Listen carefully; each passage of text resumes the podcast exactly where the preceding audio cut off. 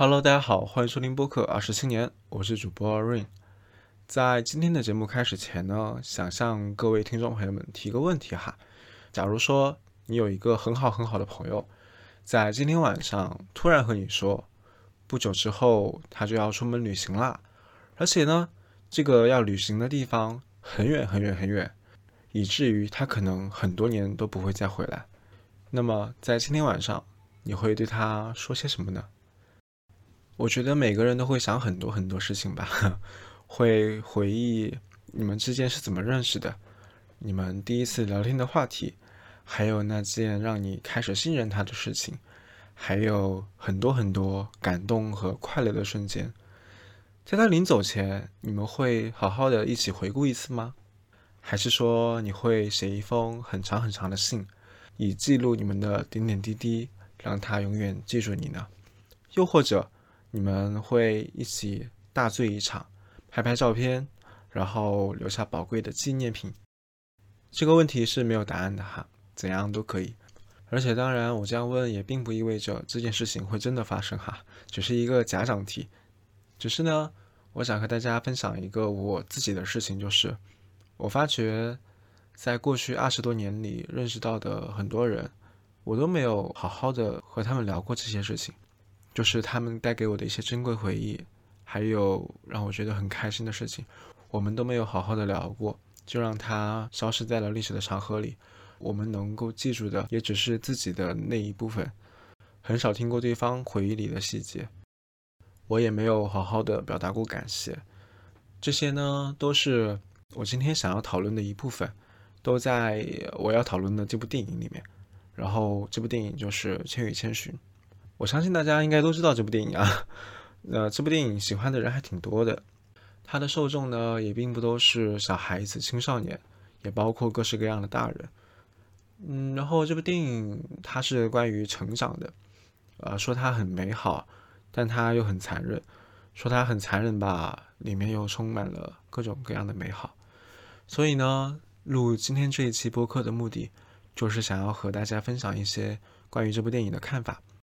但其实这已经是我第二次写《千与千寻》的稿子了，哈，因为在去年毕业之后，我写过一篇关于《千与千寻》电影的解读，呃，有很多很多字啦，在我的公众号推文里面可以看到它。同时呢，因为心境不同，嗯，这一次会有很多的改动和删减。如果想要看更详细的内容的话，我会把那一篇的链接放在这一集的 show note 里面。然后今天要聊的第一个片段呢，就是千寻的爸爸妈妈变成猪的那一段。我可以和大家描述那个画面，就是当时天空在不断的变暗，呃，从白天迅速的变成夜晚，然后千寻一个人在空荡的街道上一个人跑着，两边的灯笼在逐渐的变亮，有好多神明逐渐的露出了他们的样子。他一个人在那里奔跑着，然后呢，他千辛万苦找到了他的爸爸妈妈。却突然发现，他们两个人已经变成了硕大的肥猪，把自己吓了一大跳。可是为什么他们会变成肥猪呢？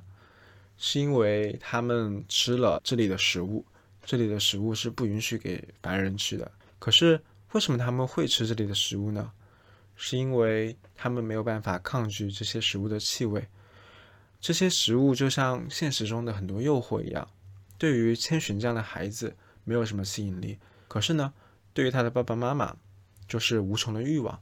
所以我们可以在电影里看到他们吃的非常的欢，以至于最后变成了猪，那种真正意义上的猪哈。这个片段是电影刚开头不久的啊，然后也是给这部电影确定了一个基调嘛。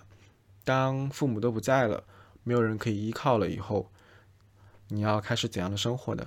这是一个导演向你发出的提问。对于年轻九岁的千寻来说，是一个很大很大的难题。这个难题也不光是向千寻提出的，也是对我们提出的。因为就很像我开头说的那个问题一样，人生是无常的，我们根本不确定明天会发生什么事情。有很多重要的人，很有可能会在某一天离开我们，而我们能做的事情就只有坚强起来。对于千寻来说，他很幸运啊，就是能够碰到一个愿意帮助他的人，就是这部电影里的男主白龙。白龙给他指点了一个方向，让他去找一份工作。这是一个我们每个人成长必要的过程，生存下去是很重要的。然后呢，他因此遇到了咕噜爷爷。如果大家还记得咕噜爷爷的样子的话，大家会知道这咕噜爷爷看上去也是很吓人的，长了六个手臂。对于小孩子来说，难免感到害怕嘛。可是既然你要找工作，那么这就是你要克服的事情，你不能够去胆怯。所以呢，我们看到。千寻鼓起勇气说：“请你让我在这里工作。”但是呢，咕噜爷爷耳朵不太好，没有搭理他。然后千寻在这里看到了一个个小白槐，也就是小煤灰，对，很可爱的那些煤灰哈。它们只有呃大概巴掌大小吧。他们举着石头往前走，忽然间，哎，有一个小白槐摔倒了，然后千寻就很友善的上前帮忙，把那块石头举了起来。然后，咕噜爷爷就说：“你都拿起来了，还不赶快工作？让他把这个石头丢到火炉里面。”其实这个道理也很简单哈，就是虽然你是好心帮别人做事，可是自然会有人认为那份工作本来就是你的。既然你挑起来了，你就要把它做好，这是一件很正常的事情。然后呢，其他的小白槐看到，哎，这个人这么好心，好，那我也效仿吧。于是纷纷的把石头砸到了自己的头上，假装自己举不起来的样子，想要让千寻帮忙。这跟职场是很像的哈，就是好心会带来不太好的结果。呃，顺便有提一嘴，就是那个石头的重量是远超过千寻想象的。一个个小白槐虽然看起来很小，只有巴掌大，但是他们却能够举起那个比自己重很多很多的东西。所以呢，这里的寓意也是在告诉我们。不要去小瞧任何一个个体，他们都是有自己的力量的。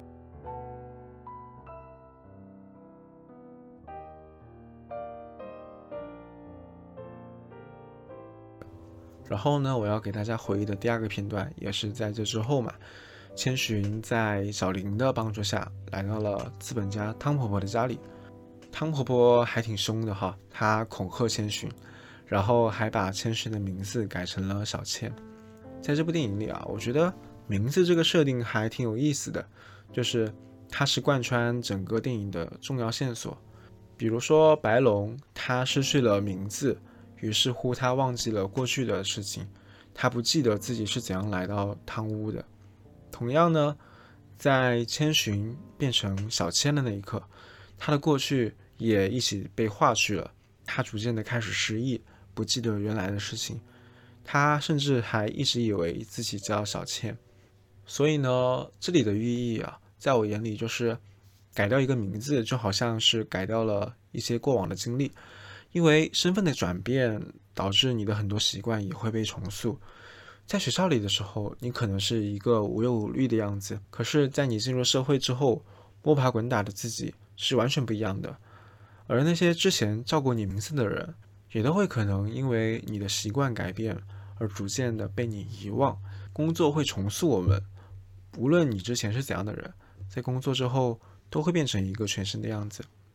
在千寻变成小千的这个过程，还有正早见琥珀主变成白龙这个过程，也是一样的道理。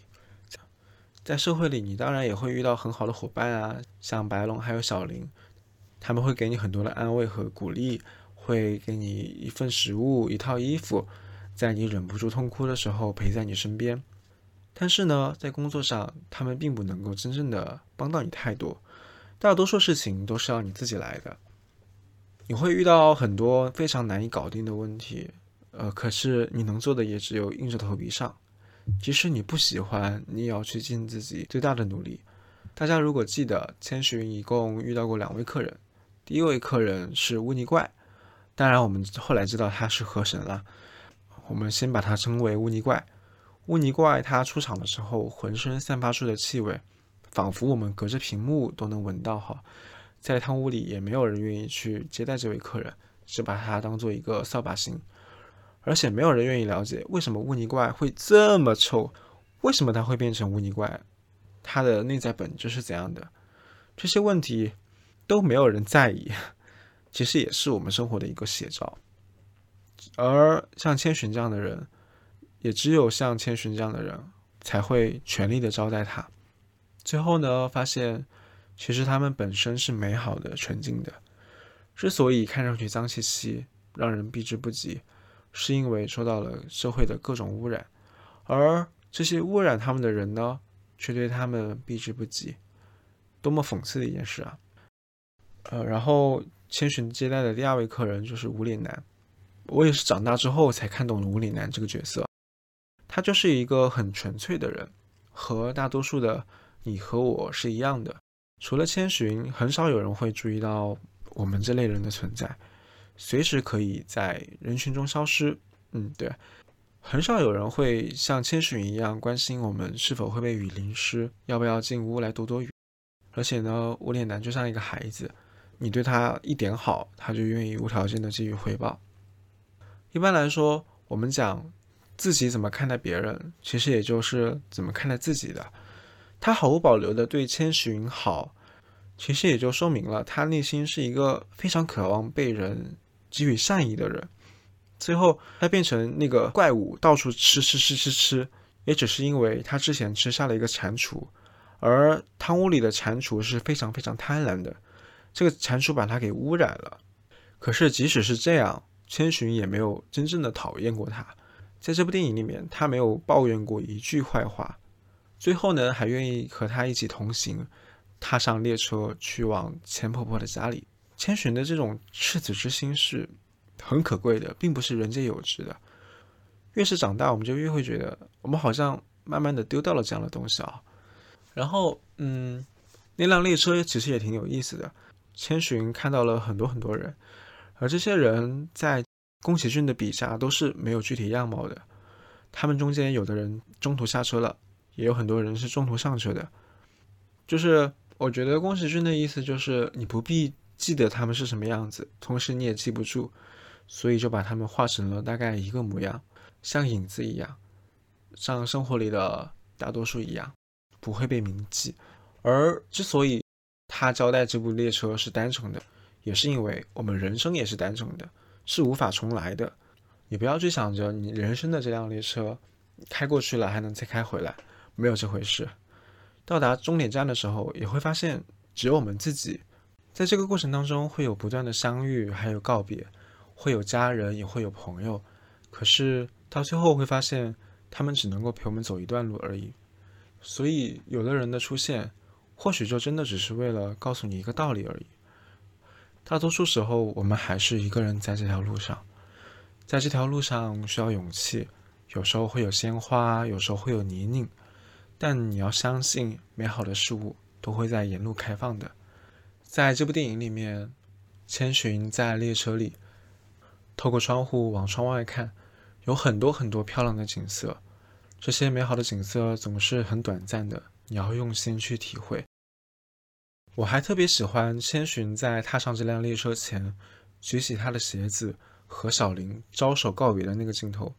小林说：“我以前说过你笨手笨脚的，现在我收回那句话。”或许正是因为在小林眼里，这是最后一次相见了，这一次把心里的话全部说出来，要更好受一些，就不要去留下遗憾。他把千寻当做自己的妹妹一样，然后虽然认识的时间很短。但是也足够珍惜了。他的这份勇气，其实我还挺羡慕的。我们在生活里遇到的很多人都没有好好的告别，他们就不知不觉的离开了我们的世界。比如说初中时代的朋友，高中时期的朋友，有很多曾经关系很好的，到最后也只是一个名次而已。家人更是如此。之所以这样说，是因为今年我有一位亲人离世了。在他生前呢，我们有非常多的矛盾，然后因为各种原因，我们之间没有说开，导致最后他是带着这一份遗憾离开的人世，而我曾经所有受过的委屈，却好像 都只能够放在心里了，也没有人可以听了。所以说，希望大家好好珍惜吧，每一次告别都能够好好的说再见。这大概就是今天的主旨了。我觉得那些逝去的人其实也没有真正的离开了。当你想起他们的时候，他们就会出现在你的脑海里。就像《千与千寻》的主题曲里面有一句歌词写道：“虽然悲伤会无数次的重演，但我一定能够在彼岸与你相逢。虽然前路看似渺茫，但这双手一定可以拥抱光明。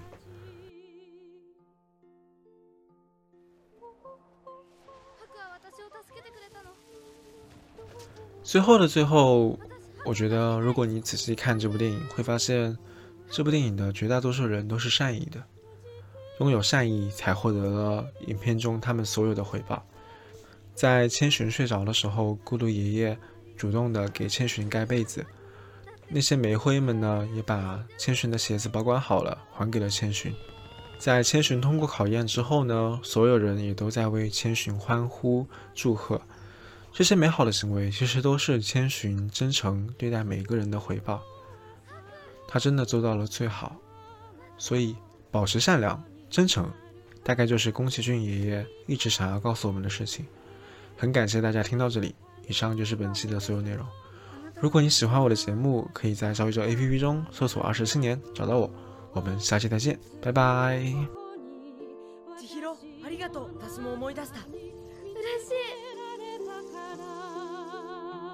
またどこかで会えるうんきっときっとよきっと